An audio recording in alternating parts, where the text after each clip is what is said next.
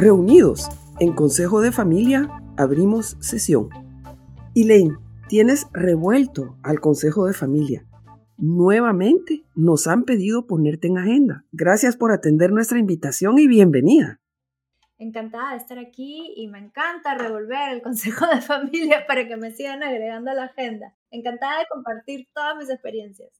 Gracias, Elaine. Mira, entrando en materia, en nuestras conversaciones anteriores, culpabas sin temor a equivocarte a eso que llamas la ausencia de educación financiera familiar como causante en gran parte de las dificultades económicas del mundo de los adultos.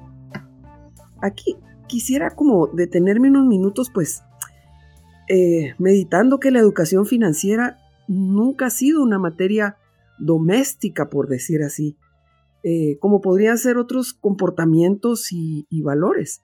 Recuerdo en la, escuela eh, mirábamos un poco de, biología, un poco de química, un poco de de física, incluso algo de estadística y contabilidad, pero finanzas eran, eran otras ligas.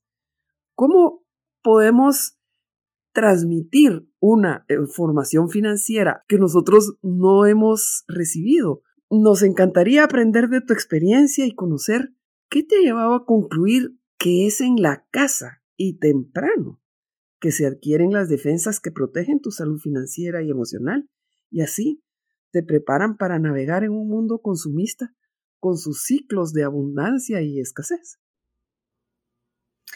Wow, qué interesante. Sí, es verdad. Yo tampoco tomé un curso de finanzas. Em, mira, primeramente yo creo que es en la casa porque en la casa es donde nosotros aprendemos los valores. Y considerando que el dinero es como una energía, esa energía puede ser positiva o negativa dependiendo de los valores que nuestros padres nos inculcan. Por ejemplo, en mi casa, mis abuelos siempre hablaban de compartir con la comunidad. Eh, creo que lo he mencionado en otro podcast que mis abuelos eran farmacéuticos y les encantaba ayudar y sanar a la gente, a los vecinos, a la vecindad, etc. Y yo los veía a ellos, cómo ayudaban a los demás. Y pues yo no me volví farmacéutica, pero en, todo caso, eh, de lo que yo sé de finanzas, me encanta ayudar a la gente, ayudar a, a salvar sus finanzas o, o a curar sus enfermedades financieras. Entonces, yo, yo creo que los valores se aprenden en casa y por eso es importantísimo que podamos hablar ya no, o sea, ya hemos hablado mucho de los niños, sino que hablar con los adultos también y con los jóvenes adultos, que es importante y clave hacer del dinero una fuerza positiva, que no no se dejen que sea una destructiva. Y algunas cosas que pueden ser destructivas, por ejemplo, puede ser endeudarse con la tarjeta de crédito en algo que quizás lo querías en ese segundo y lo sigues pagando y, se está depreciando de valor, digamos, como un teléfono 15, digamos, si tú tienes un 14 y tiene tres, tres lentes y el 15 tiene 5, entonces quizás no es, no es necesario endeudarse, sino que ahorrar quizás unos 6 meses más o ahorrar o ganar un poco más para poderlo pagar efectivo. Entonces, ese es un ejemplo, de las enfermedades financieras más grandes, yo diría que es la deuda negativa. ¿Y por qué es tan importante también aprender finanzas? Porque muchos de nosotros, por lo menos a mí, me imagino que tú también tenías tu chanchito. Sí. Y nosotros nos decían que guardemos en el chanchito y, rompíamos el chanchito y nos gastábamos toda la plata para comprar eso que nadie nos quería comprar. Pero las finanzas no son solamente para eso, las finanzas son también para crecerlas y el chanchito no te deja crecerlas.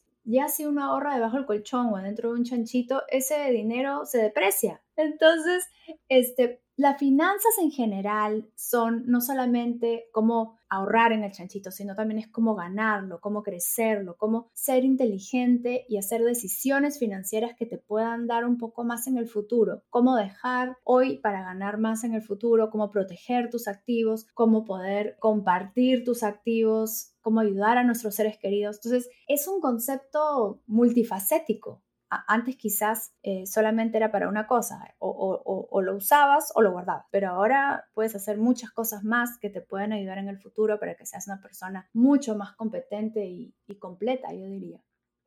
Bueno, pues hablando de, de, una alternativa como la que tú planteas, que o ahorrabas o te lo gastabas. Fíjate que hoy me llegó este mensaje de un dueño de un restaurante muy conocido que escribió en su cuenta de Facebook lo siguiente. Dice, Estimado empresario, emprendedor, propietario de su empresa familiar que mucho le ha costado construir. si mandó a su hija a USA o a Francia a estudiar economía y chef, asegúrese que cuando regrese no trabaje para usted. Mándela a trabajar a la competencia y no a su empresa, porque vienen con unas ideas que para qué le cuento. Pues bueno, lo más triste de esto son los likes y la solidaridad que ha recibido ese post. Muchos le manifiestan que están de acuerdo, que los hijos no deberían de trabajar con uno, que son unos malagradecidos, que, que solo vienen a juzgar a los papás, etcétera, ¿verdad? Bueno, entonces yo lo que pienso es que, bueno, primero obviamente no la están pasando bien y que aquí hay varios aspectos que algunos de los colegas me podrían ayudar a analizar si tuviéramos la versión de la chica o, por ejemplo, si el mensaje dijera que no fue que la mandó, sino que ella escogió estudiar economía y chef o que venía a trabajar con su papá y no para su papá. Pero bueno, nosotros estamos hablando de alternativas y me gustaría un poco matizar las expectativas de cada uno. El padre ofrece dos caminos, o trabaja para mí o trabaja para la competencia. Y es aquí donde yo quisiera tu opinión, porque obviamente el ADN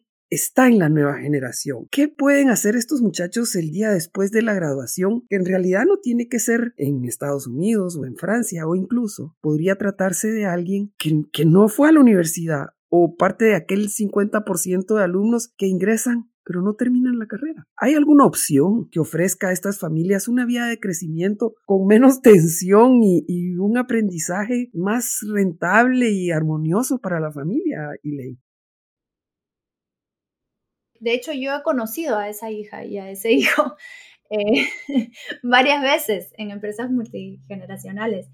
Em, y uno de los errores más grandes que hacen los padres cuando mandan a sus hijos es no hacer un acuerdo debería de haber un fondo para la siguiente generación que se defina como superación. Por ejemplo, el fondo de superación tiene como política este, que uno tiene que aplicar, así como uno aplica a la universidad. Y cuando uno aplica a la universidad para el fondo de superación, tiene que poner sus, eh, qué es lo que ellos ofrecen y qué es lo que los padres están esperando.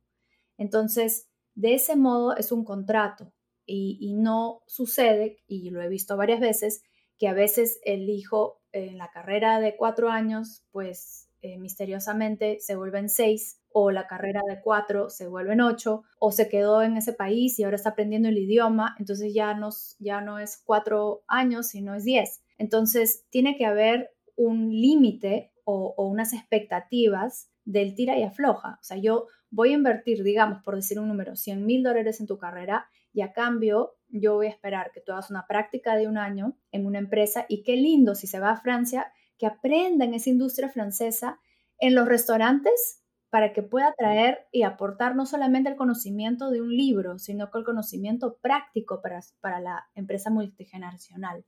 Además, que aprenda un curso de educación financiera, cómo crecer el negocio, cómo hacer decisiones como empresaria, no solamente que aprenda a ser chef y economía, porque la economía yo la tomé en la universidad y en la maestría y no te ayudan a hacer decisiones eh, prácticas. Te, ayudan cómo manejar un país quizás y, sabemos que los políticos algunos no están ni siquiera haciéndolo bien. Es un poco eh, mágico es, esa teoría. Entonces, es cómo hacer decisiones, cómo encontrar eh, sitios de capital, cómo, cómo, cómo levantar fondos, cómo apalancarse, cosas del día a día, cómo las mejores prácticas que hacen unos restaurantes, no solamente hacer chef, sino hacer, o sea, yo pensaría en grande y le pondría esas expectativas. Hasta le pondría un coach, mira, en esa política, un coach para que los pueda ayudar a seguir ese alineamiento.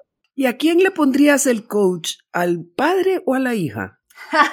Excelente pregunta. yo se lo pondría a la hija.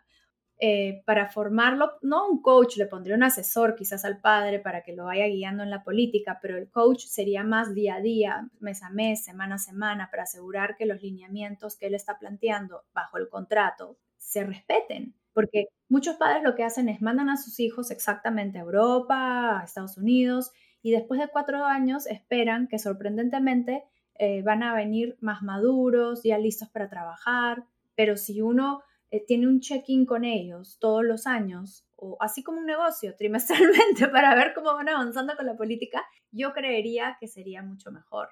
Eso es lo que pienso. Y, y, y, para algunos, porque algunos que están escuchando quizás sus hijos no quieren estudiar, que ese fondo también agregue una opción de emprendimiento con un plan de negocios. Pues así dice Gonzalo Jiménez Seminario. Dice que un emprendimiento guiado desde una family office o un consejo asesor de la familia puede aportar conocimientos y experiencias similares a un grado universitario en negocios. Pues ofrecemos entonces esta vía a la familia, la vía de la cooperación y el crecimiento a las generaciones presentes en un proyecto familiar ampliado. Nuevamente esperamos haber abierto espacios de conversación de futuro. Gracias, Elaine, por ayudarnos a trabajar en aquello de que el dinero no divida a las familias desde el Consejo de Familia. Te cuento que voy a estar haciendo unos talleres en este verano para unas familias multigeneracionales y aquellos que están escuchando, si quieren mis consejos, me pueden escribir, les puedo dar ideas o podemos hacer un programa juntos.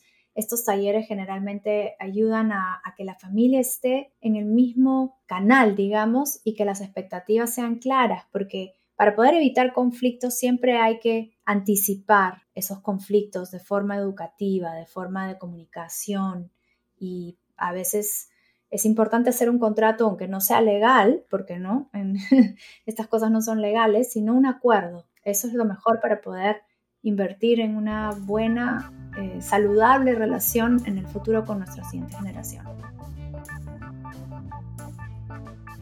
Esto fue Consejo de Familia, el podcast donde hilamos fino los dilemas de las familias empresarias. Agradecemos a nuestros patrocinadores y a ustedes que comparten las inquietudes que tratamos con nuestros invitados. Compártelo con quienes te importan, así aprendemos más. Cerramos sesión.